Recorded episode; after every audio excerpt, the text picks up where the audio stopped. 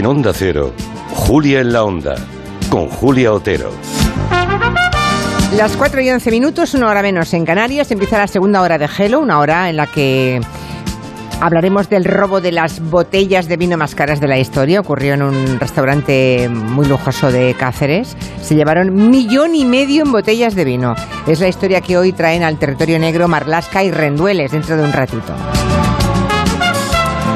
Por descontado que hablaremos del torso, es la, le- la lección de anatomía que ha escogido para hoy nuestro profesor Juan Luis Arzuaga. Buenas tardes, profesor. Hola, ¿qué tal?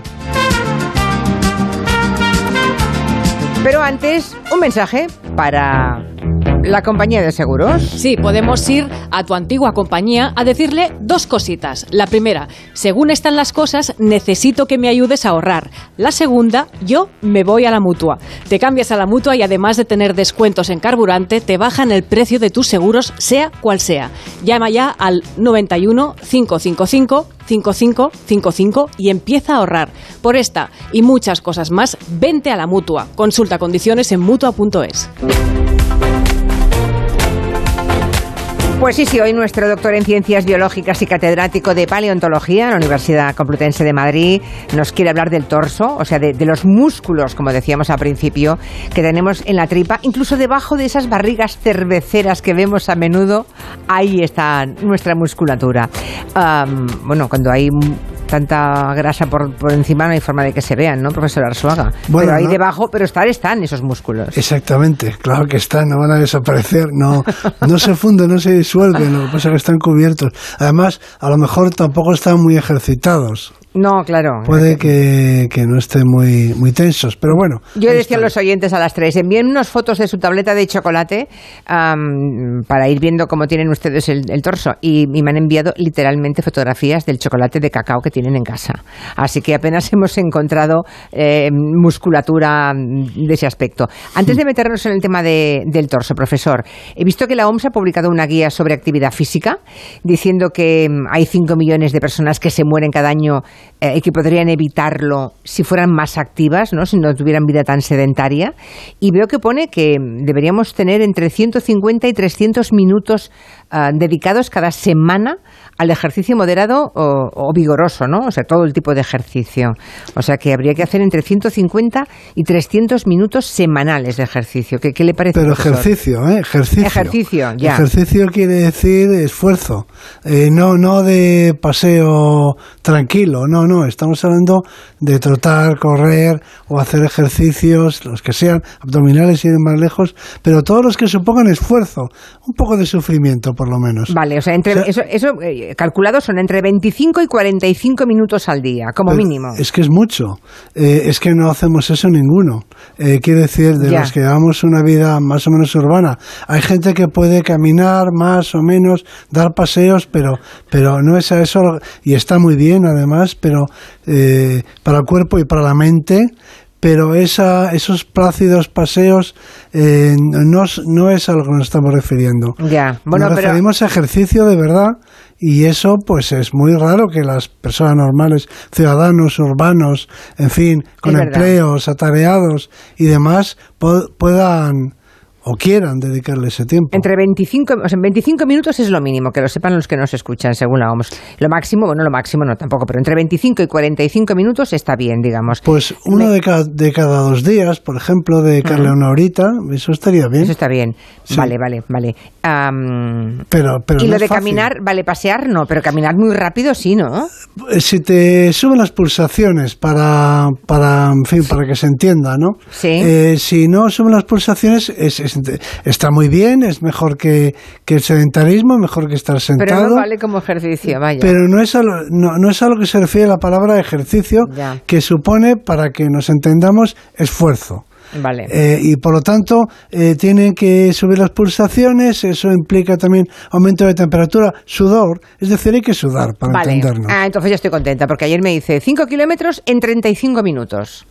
¿Pero sudaste? Hombre, Sí. Pues sí, porque hay una, una velocidad que no me bueno, pues eso sí. que vale, claro. Vale, claro, vale, porque vale. Bueno, me tranquiliza, O hacer montañas, subir cuestas, ahí sí, escaleras, ese tipo de cosas que nos aceleran el pulso por un lado y que por otra parte nos suben la temperatura y, y al final, bueno, eso se, se traduce en que sudamos. Todo eso es conveniente, muy conveniente. Vale, vale, perfecto. Bueno, ya lo han y escuchado. a cualquier ¿eh? edad, ¿eh? Y a cual- Los sí. adolescentes también, por descontado, y los niños, todos tenemos que hacer actividad física. Y los mayores, y los muy mayores, incluso hay una publicación reciente que se refiere a el grupo de estudios son personas más de más de 70 años y, y también es muy beneficioso para ellos si no tienen algún impedimento físico que se lo impida y si lo tienen, pues deben de buscar el tipo de ejercicio que sea compatible. También cuenta la bicicleta, cuenta la bicicleta estática, en fin, todo eso que nos pone, que nos hace sudar, para entendernos. Muy bien, pues ya, ya lo saben ustedes, ¿eh? Luego no digan que no lo han escuchado de una fuente autorizada como el profesor Arzuaga. Vamos a por el tema de hoy, vamos por el tema del, del abdomen. Creo que quiere empezar por la famosa tableta de chocolate, ¿no? Eso, eso que trabajamos con los famosos hipopresivos, se llaman, que están muy de moda ahora. Sí, sí, no, está muy bien que la gente empiece a utilizar estos términos porque poco a poco vamos introduciendo los el vocabulario anatómico. La gente va poco a poco conociendo su propio cuerpo, aunque sea a base del esfuerzo. Eh, lo que la gente llama los abdominales, así en general, pues se refiere a un músculo, dos músculos, uno a cada lado, que se llaman recto mayor, que son músculos que van desde, desde las costillas, Sí. hasta, hasta el pubis, para entendernos. Y lo que hacen al contraerse es que aproximan. Son músculos que flexionan el tronco, digamos. Lo digo porque en su momento hablaremos de los que lo extienden o lo ponen derecho, que son los de la espalda, los erectores, Vale. que son sus antagonistas. Pero esto lo que hacen es aproximar la caja torácica al, al pubis, comprimir el abdomen. Ujú. Y luego están los músculos oblicuos, ¿no? Que están Esos son los que quedan, lado. a, sí, son los que quedan a los, a los lados. Los músculos oblicuos, hay, eh, hay tres músculos en, en, en el lateral del abdomen. eh, dos, son, dos se llaman oblicuos, el que está por, en- por, por encima, por fuera, el externo. Luego hay un oblicuo por dentro, interno. Estos son los que mm, producen la rotación de, de- del tronco sobre la cintura eh, que es tan importante en, en la marcha, en la locomoción, porque cuando andamos no solamente estamos rotando la cadera, sino que también rotamos los hombros y además lo rotamos a contrafase, eh, es decir, en dirección contraria. Cuando adelantamos la cadera derecha, por ejemplo, Sí. estamos adelantando también el hombro izquierdo. Exacto. Eh, o sea que el torso se torsiona. Esto es una cosa muy divertida. Salvo en los desfiles del 12 de octubre, que ahí en los desfiles No, militares. también, también, no, también, no, uy, ahí también. cuando ve los Si no, soldados cuando parecerían desfilan son, chimpancés. son como estatuas, solamente mueven las piernas. No, no, no, pero no queda más remedio que rotar el, que torsionar el torso, que, Vale, vale, que vale. rotar los hombros y la cadera. Y además esto es un mecanismo, es un mecanismo físico que permite el control, precisamente, de, del centro de gravedad, que es nuestra obsesión eh, siempre porque es su trayectoria la que determina eh, la eficacia en la locomoción y lo que hacen es compensar el movimiento, porque si no se produciría una rotación excesiva, se crea, se crea un, lo que se llama un momento cinético y eso se controla, se frena, de alguna manera se compensa rotando los hombros en dirección En contraria. dirección contraria. Cosa que, por ejemplo, no hacen los chimpancés, me decía usted, ¿no? Bueno, es que no tienen cintura. Por tanto, Es- los chimpancés cuando se mueven, mueven todo el cuerpo hacia un lado y hacia otro, ¿no? No hay nada que compense. Bueno, y los brazos, hay que decir que los brazos de los chimpancés sí que, sí que se desplazan, sí que se mueven eh, en diagonal eh, con, con la cadera. Hablo de los chimpancés cuando, eh, cuando caminan sobre sus patas eh, traseras, eh, sobre sus piernas.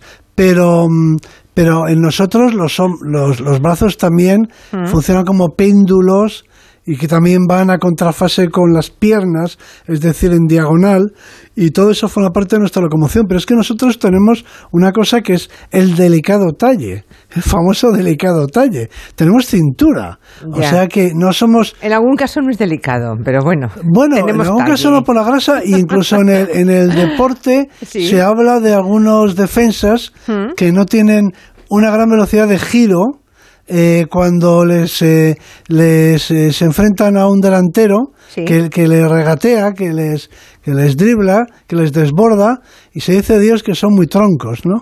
El defensa que no es capaz de rotar a gran velocidad, claro, no es capaz de realizar esa torsión lo suficientemente rápido como para poder seguir el movimiento del delantero.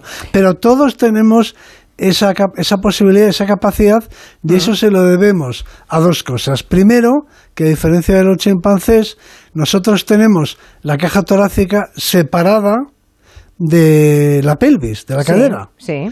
y separada por cinco vértebras lumbares. Tenemos cinco vértebras lumbares. Los chimpancés tienen tres, tres o cuatro como máximo, y además encima las dos inferiores, las dos más bajas, la Sí. cuarta y la quinta, bueno, eh, están encajadas en la pelvis. Eso quiere decir que tienen la caja torácica eh, muy cerca del borde superior de la pelvis. O sea que no tienen cintura, que no, Vale, tienen, no tienen este estrechamiento. Y nos preguntamos si nuestros primeros antepasados, los australopitecos, tenían o no cintura, pero es que esto de la cintura es una cosa muy notable de- del ser humano. Del ser humano, por cierto, por tanto, los abdominales.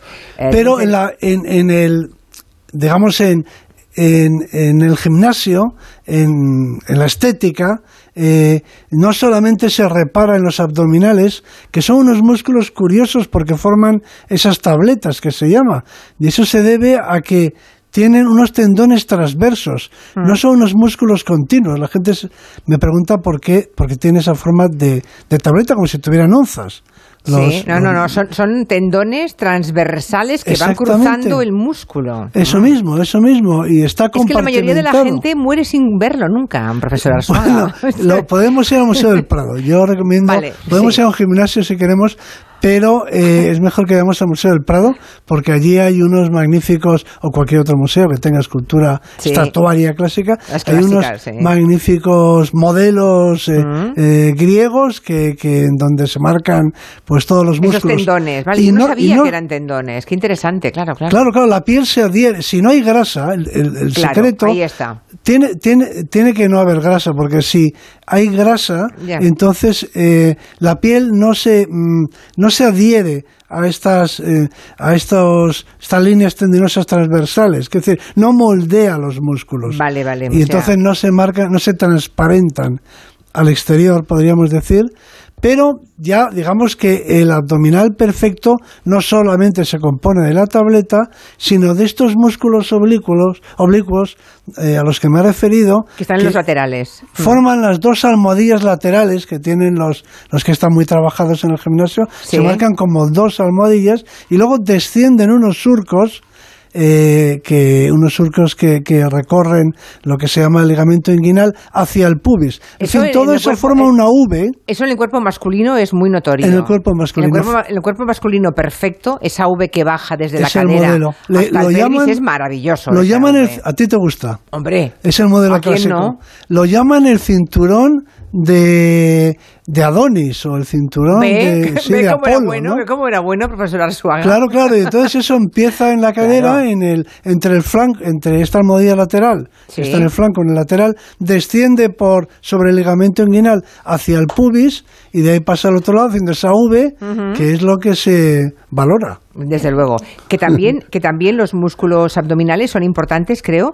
ah, actúan, tienen papel Los importante en el parto, ¿no? En el Sí. parto, ojo, en el parto y para ir al lavabo. Para ir al baño. Para ir al baño se utilizan porque eh, funcionan eh, creando lo que se conoce como la prensa abdominal. Es decir, tanto para defecar como para dar a luz eh, y para orinar también, Sí. eh, hace falta comprimir la cavidad abdominal. Al comprimir la cavidad abdominal, pues se expulsa lo que hay ahí, ¿no? Ajá. Sea un feto, sea, sea neces, sea orina, lo que sea. Entonces, para comprimir esa, esa cavidad abdominal, eh, pues hace falta contraer los músculos.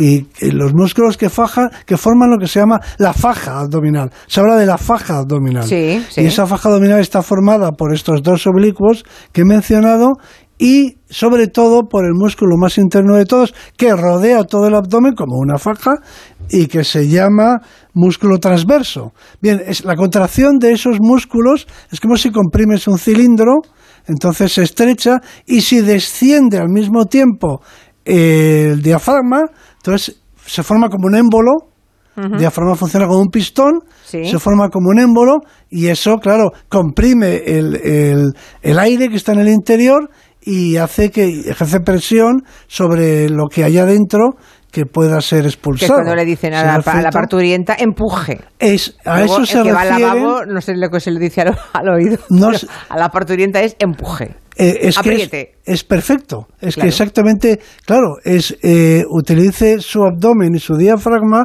como un émbolo. Es decir, comprima la cavidad abdominal para expulsar lo que hay adentro. Mm. Como si Vale. fuera un, un un- un- no sé, un tubo de pasta dentífri- dentífrica. Claro. ¿no? Sí. Vamos a hablar un poquito más del diafragma. Usted no sabe, profesor Arsuaga, que Eulalia Rosa, em, que es la persona que se ocupa de preparar siempre los temas de, la, de las clases de anatomía. Hola, Eulalia. Hola. Ella, además de ser periodista, es muy buena cantante, ¿sabe usted? ¡Qué envidia! Hombre, un día cuando le llame así en privado, le pide usted que le cante algo. Bueno, porque sabe muchísimo y canta, bueno, canta profesionalmente además. ¿Ah, bueno, sí? bueno, sí, sí, sí, sí, sí, sí, canta maravillosamente. Entonces, sabe muchas cosas. Hemos tenido ella y yo montones de conversaciones a veces sobre el diafragma y el papel que, que tiene el diafragma. Pero es que los cantantes, Eulalia, ¿Ah, sí? eh, sí, para los cantantes la, colocación y la posición del diafragma es fundamental y esto lo sabe ella mejor que nadie. Sí, sí, mira, eh, ah, esta soy yo cantando. no, es Montserrat Caballé. Ah. Ya me gustaría, ya me gustaría. No, pues eh, el diafragma le llaman el músculo de las emociones, porque lo usamos mucho cuando reímos, una carcajada de estas profundas Sí. que luego te duele la tripa y lo que te duele es porque el diafragma se ha estado moviendo muy fuerte y muy rápido. Y también cuando lloramos, cuando hipamos, eh, es- ese drama de repente que empiezas a llorar. ¡ah! Ese hipido, que se parece también a una risa, eso también es el, es el, el diafragma el moviéndose. diafragma. Y en el hipo. Y en el hipo. El hipo es movimiento incontrolado del diafragma, ¿verdad, profesor? Sí, exactamente. Exacto, Pero es ahí es el diafragma actuando hacia arriba, en la otra cavidad. Hemos hablado de la cavidad abdominal, ahora el diafragma, el, el émbolo para abajo, y ahora hablamos del émbolo hacia, hacia arriba. Exacto, porque tiene dos posiciones normalmente. O sea, lo podemos tener como un paracaídas, que entonces está como empujando hacia, Hacia arriba, arriba, los ¿eh? pulmones, O, o, co- o como un embudo hacia abajo. o como un embudo hacia émbolo, abajo, sí. dejando espacio. Y por eso los cantantes pues lo tienen como un músculo fetiche, porque necesitas abrir espacio para que, para que tener aire para poder hacer estas maravillas que estamos escuchando. ¿Os han dicho alguna vez aquello de respira con la barriga? Sí, bueno, también para locutar en la radio nos lo han dicho muchísimas veces. También. Claro, cuando respiras solamente con la parte más alta de los pulmones te ahogas. Hmm. Hay que dilatar la barriga y llenar la barriga de aire, ¿no? O sea, hay que bajar el diafragma. Pues eso es mentira. ¡Oh! ¿En serio? Sí, porque si llenas la barriga de aire, lo único que vas a tener son unas ventosidades terroríficas. O sea, no hay que, no hay que hacer No eso. sirve para respirar. Respirar se respira con los pulmones. Pero sí que tiene algo que ver el diafragma con todo esto y por eso he hablado con Isabel Villagar, que es una profesora de canto y experta en técnica vocal, que nos ha contado esto. Como cantantes nos interesa esa respiración costodiafragmática para producir un soplo, un flujo de aire que sea continuo y que nos permita emitir la voz de una manera saludable. Cuando inspiramos, ese diafragma baja como consecuencia de que se han llenado los pulmones y cuando expiramos, el diafragma sube como consecuencia de que los pulmones se vacían. Pero claro, entonces lo importante es saber mover el diafragma, pero vosotros podéis mover el diafragma a voluntad. Ah, ¿Los cantantes sí podéis? Sí, ¿no? ¿Aprendéis un poco o no? Em, Es como si yo te digo, ¿puedes mover un riñón? No. ¿Verdad? Es lo mismo, ¿no? Eh, se mueve, pero a voluntad Pero es hay mucha leyenda, ¿eh? Porque seguro que también el profesor Sí, habrá escuchado muchas veces a los grandes cantantes hablar del diafragma como Hombre. quien habla de un brazo A mí- ¿eh? o de la mano. O sea, mucha leyenda, ¿eh? A mí en una clase de canto me han llegado a decir, ahora respira solo por un pulmón. ¿En serio? Claro, todo esto son imágenes con las que tú trabajas, pero que evidentemente luego se corresponden. no se corresponden. Y además, el diafragma, pues no tenemos voluntad para moverlo, pero sí que se mueve al respirar.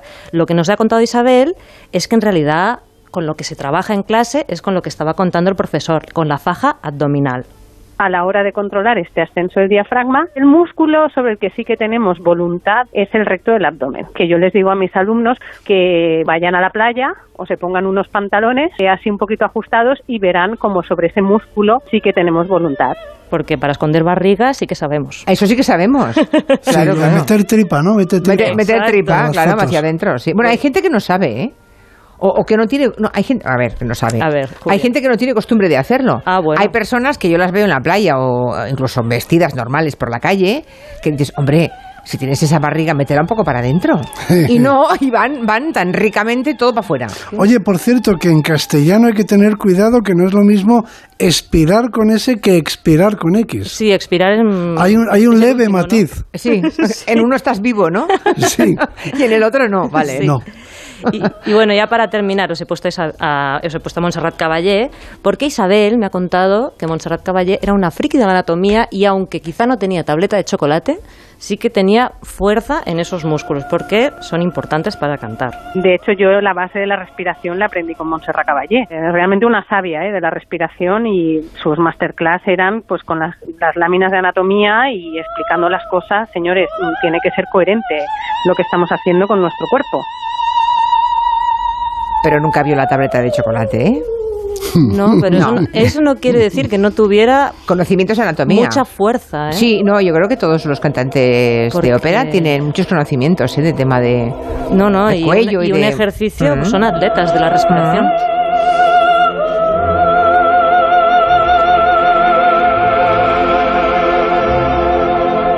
Bueno, pues no sé si nos queda algo por decir del torso, profesor Arzuaga, o anunciar ya la... Bueno, yo creo que podríamos decir una cosa que es una maniobra que es de la que habla mucha gente, que se conoce mucho, que es la maniobra de que se utiliza con las personas que se que se les va la comida por el otro lado, que están a punto- Heimlich. Exactamente, yo creo que de algo, algo tendremos que decir de eso, porque es exactamente el mismo mecanismo. Se trata de una, eh, mm, eh, digamos, exhalación o expiración forzada Sí, con ese sí. eh, que, que expulsa pues el alimento, lo que haya que obstruya, eh, lo que el sólido, la, el objeto que obstruya las vías respiratorias, y es una maniobra que, bueno, que inventó eh, este médico que se llama Heimlich y que la- es muy curioso, bueno, se sabe que, que consiste en, en comprimir en una parte del abdomen, que es la parte, Mm. la boca del estómago, que llama la gente. Hay que coger por detrás a esa persona que se está Exacto. ahogando, poner los Hay puños cerrados a la altura del estómago y De la fuertemente, boca, sí, ¿no? sí. Contra nosotros, ¿no? Sí, Para bueno, que- no conviene tampoco mm, eh, dar demasiadas explicaciones. No lo debe hacer gente que no esté entrenada. Ya, Eso ya. para empezar. Ya, ya. Para la gente que no esté entrenada, pues yo creo que es mucho más recomendable la palmada en la espalda, ¿no? Que también es otro, otra, mm, eh, Sí. en fin, otra opción. O con los niños muy pequeños. Sí. también. Pero, pero esta maniobra de Heimlich ha salvado, ha salvado muchas vidas, eh, debe hacerla personal preparado, entrenado, pero el fundamento es precisamente eso, utilizar el diafragma